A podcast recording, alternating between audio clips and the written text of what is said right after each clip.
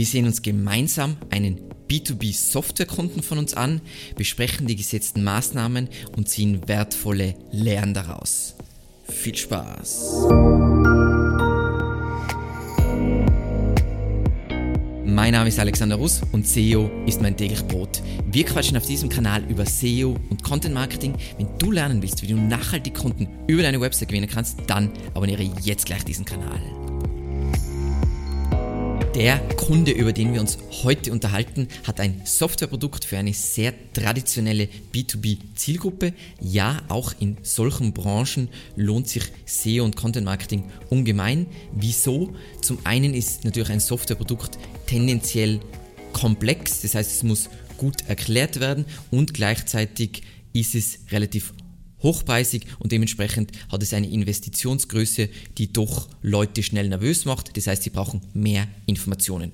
Gestartet sind wir mit der SEO-Betreuung im Januar 2021 und wie immer sehen wir uns kurz die Entwicklung in Ahrefs an. Hier sehen wir im wunderschönen Startzeitpunkt vorab ist wenig passiert. Das heißt nicht, dass nicht an der Webseite gearbeitet wurde, nur die Arbeiten haben hinsichtlich SEO wenig Früchte getragen und dann eigentlich ab diesem Zeitpunkt hat sich das Ganze wunderschön entwickelt und wie man es so häufig bei SEO sieht, nimmt wird die Kurve immer steiler. Das heißt, je länger die SEO läuft und solange es noch Potenzial gibt, geht es immer noch mehr ab, sozusagen. So, was war jetzt die Ausgangssituation ganz kurz, damit da nichts vorenthalten wird? Zu Beginn, also vor Januar 2021, wurde eine Content-Strategie mit dem Kunden entwickelt im Zuge einer Keyword-Recherche.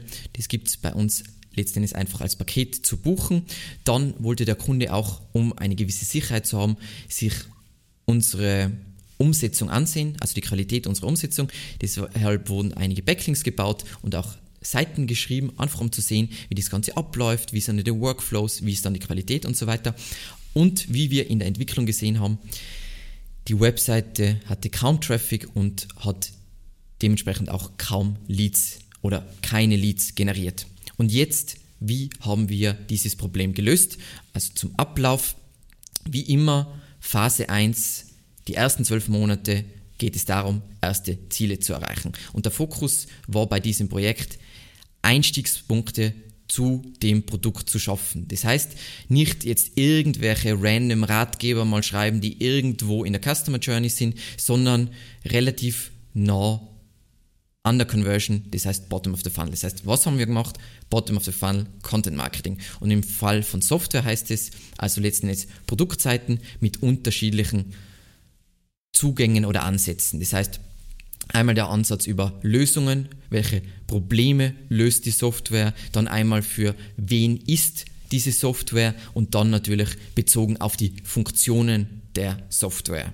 Und das ist alles eben schön basierend auf der Content-Strategie gemacht worden, weil die Content-Strategie mündet idealerweise in einen wunderschönen Redaktionsplan, den es nur noch sauber und schön umzusetzen gilt. So, dann, was wir trotzdem auch gemacht haben, weil natürlich die Kundenreise bei einem komplexen Produkt tendenziell, also da ist nicht nur der Rechercheprozess relativ lang, sondern auch dann ein Entscheidungsprozess. Das heißt, ich will auch, ich will eigentlich von Top of the Funnel über Mid Funnel bis Bottom of the Funnel alles abdecken. Und hier komplexes Thema, viel Recherchebedarf und dementsprechend haben wir eine sehr hochwertige Content-Strategie inklusive Grafiken umgesetzt.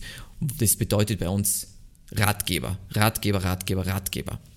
Und zu guter Letzt, weil man kein konkurrenzfähiges Linkprofil hatte, haben wir hochwertigen Linkaufbau gemacht. Ähm, das ist nie spannend. Das ist eigentlich immer der gleiche Prozess. Wir machen unsere Dream 100 Recherche, das heißt, wir schauen uns an, von welchen 100 Websites, Influencern, Magazinen in unserer Branche hätten wir gerne Backlinks. Dann bauen wir, schauen wir uns an, was die typischerweise verlinken, bauen dazu passend ein Linkable Asset, also irgendein sexy Content Piece für die Website und machen dann Outreach und holen uns so Backlinks für den Kunden. Gibt ein umfangreiches Video, wo ich das im Detail erkläre, wie das funktioniert. Was war jetzt das Ergebnis?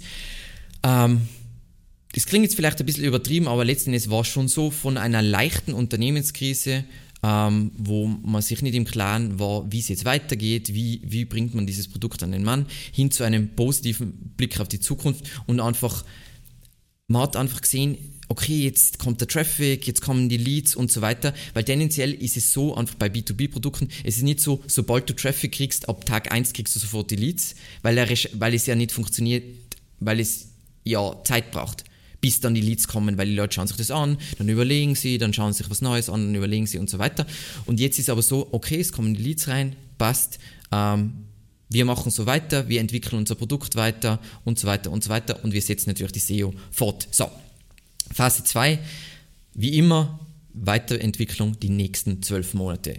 Jetzt war schon so viele Basics waren gelöst und dementsprechend war jetzt der Fokus, wie können wir conversion-nahe Seitentypen oder Content-Formate verbessern und ansonsten einfach Strategie fortsetzen, bestehendes verbessern. Das heißt, das erste, was wir gemacht haben, war ein UX-Audit, wo wir uns angeschaut haben, Startseite, Produktseite und Preisseite, wie können wir die besser aufbauen, haben dann weil es war schon ein Refresh in Planung, konkrete Vorschläge gemacht, wie wir diese Seiten aufwerten können in Kombination mit Mockups. Dann haben wir, weil es einfach in einem Jahr passiert, passiert sehr viel und vor allem in einem Jahr, wo Corona ist, passiert sehr viel, haben wir die Keyword-Recherche aktualisiert und erweitert und dementsprechend auch den Redaktionsplan angepasst.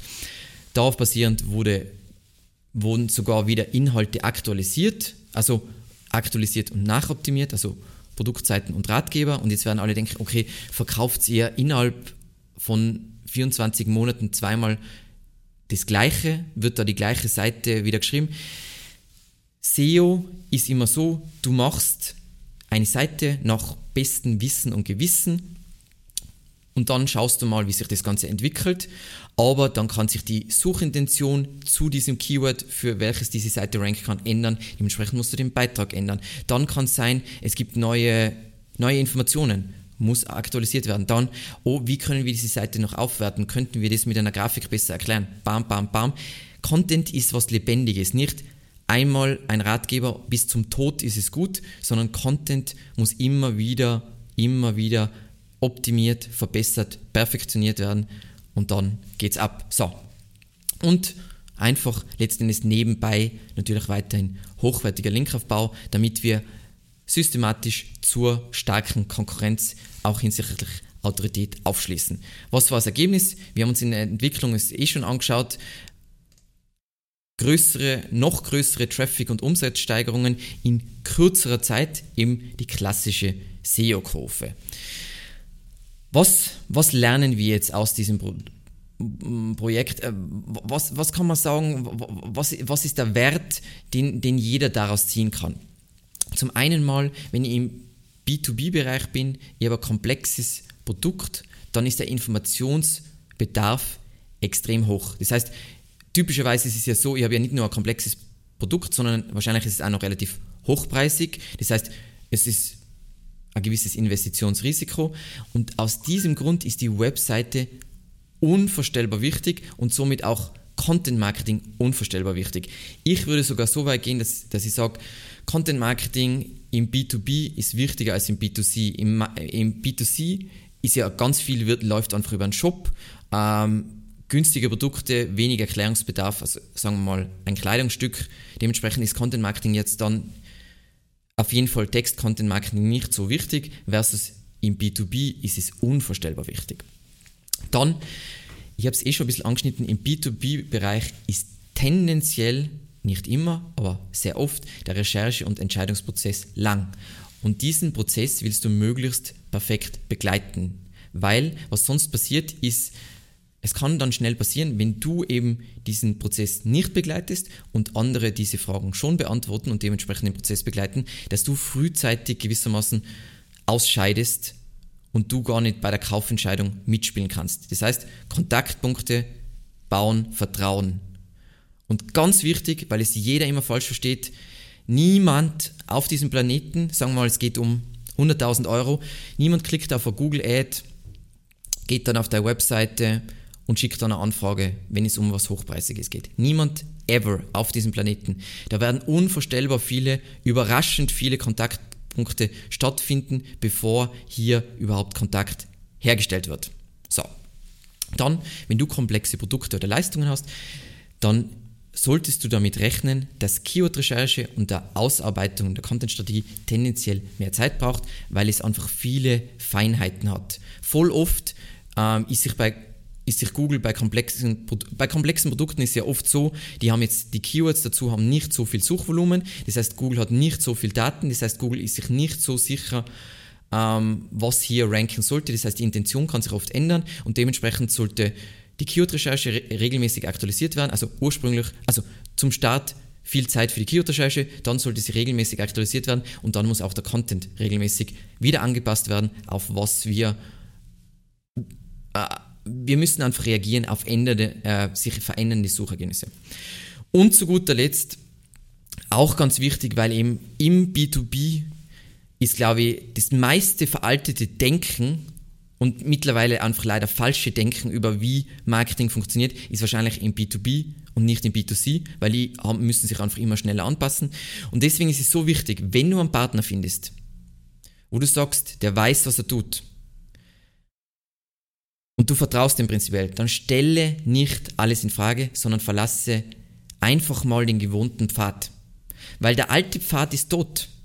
Du glaubst wahrscheinlich an Werbung mit großen Versprechen, äh, Versprechen, dass du einfach unerwünscht irgendwelche Unternehmen telefonisch anrufst. Du, du glaubst an Make and Sell, das heißt, du machst irgendwas und dann soll sich die Marketingabteilung überlegen, wie, wie du das, was überhaupt nicht zur Nachfrage passt, wie du das verkaufst.